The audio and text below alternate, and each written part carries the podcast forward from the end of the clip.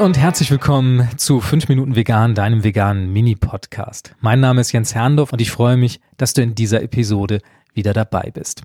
Fridays for Future ist der Titel des mittlerweile weltweiten Schülerstreiks für den Klimaschutz, der im August 2018 seinen Ursprung nahm, und zwar in Schweden, in Stockholm.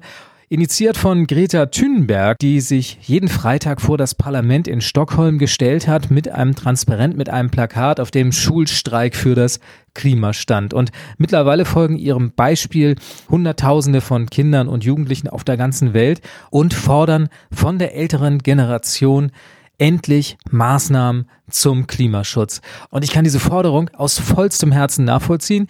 Ich finde das extremst unterstützenswert, was die Kinder, was die Jugendlichen da auf die Beine stellen und meine Solidarität haben sie tatsächlich. Allerdings frage ich mich, wie weit ihre Forderungen auch durch ihr eigenes Verhalten untermauert sind. Denn natürlich denke ich, dass es richtig ist, von der älteren Generation, von den Regierungen dieser Welt, von den Entscheidern, von den Köpfen in der Industrie und in der Wirtschaft zu verlangen, dass sie Dinge ändern. Aber ich denke, als allererstes sollten wir alle bei uns selbst anfangen, darüber nachzudenken, ob wir klimaverträglich leben und was wir in unserem Leben möglicherweise ändern können. Und da habe ich mich gefragt, wie sieht's aus bei diesen Schülern und Jugendlichen, die da demonstrieren? Ist es denn tatsächlich so, dass sie bei sich selbst anfangen und möglichst klimaneutral leben? Ich weiß es tatsächlich nicht. Und deswegen habe ich auch meinerseits ein paar Forderungen formuliert an diese Generation, an die Demonstranten bei Fridays for Future und die möchte ich dir an dieser Stelle gerne vorstellen.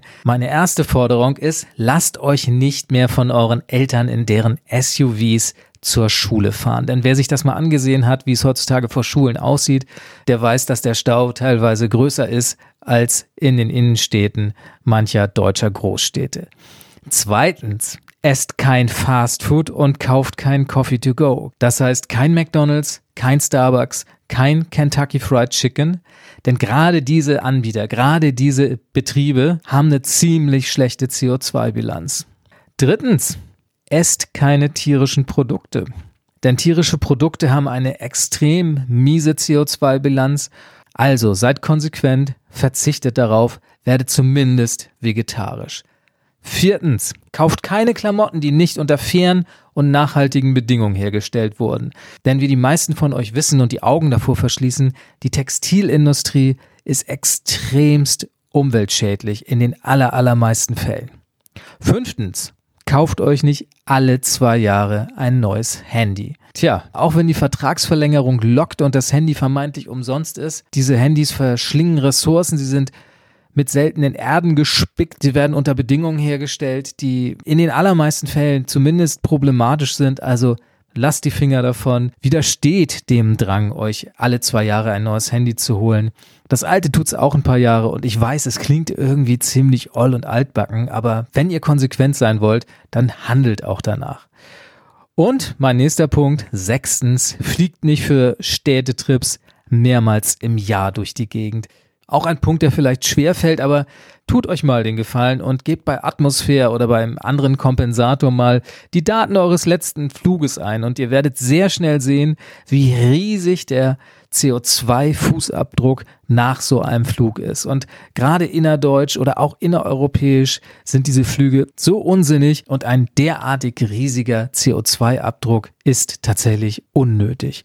Und als allerletztes mein Appell an euch, meine siebte Forderung, lasst euren Worten, euren Demonstrationen auch Taten folgen. Und das heißt, engagiert euch vor Ort in eurer Kommune, nehmt Einfluss auf die Menschen, die in eurem Umfeld leben. Das sind eure Eltern, das sind eure Mitschüler, das sind eure Freunde und setzt eure Forderungen vor Ort in Taten um. Und dazu muss man nicht in der Partei sein, dazu muss man nicht in der Umweltorganisation sein. Das kannst du ganz alleine. Das kannst du, indem du Menschen auf ihr Verhalten hinweist und versuchst nach und nach vor Ort eine Veränderung durchzusetzen. Denn dann, dann wird sich allmählich auch in der Gesellschaft was verändern.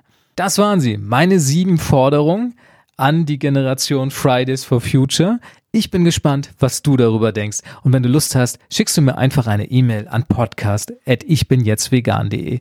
Das war's für heute. Ich freue mich auf nächsten Montag und hoffe, dass auch du dann wieder dabei bist. Bis denn!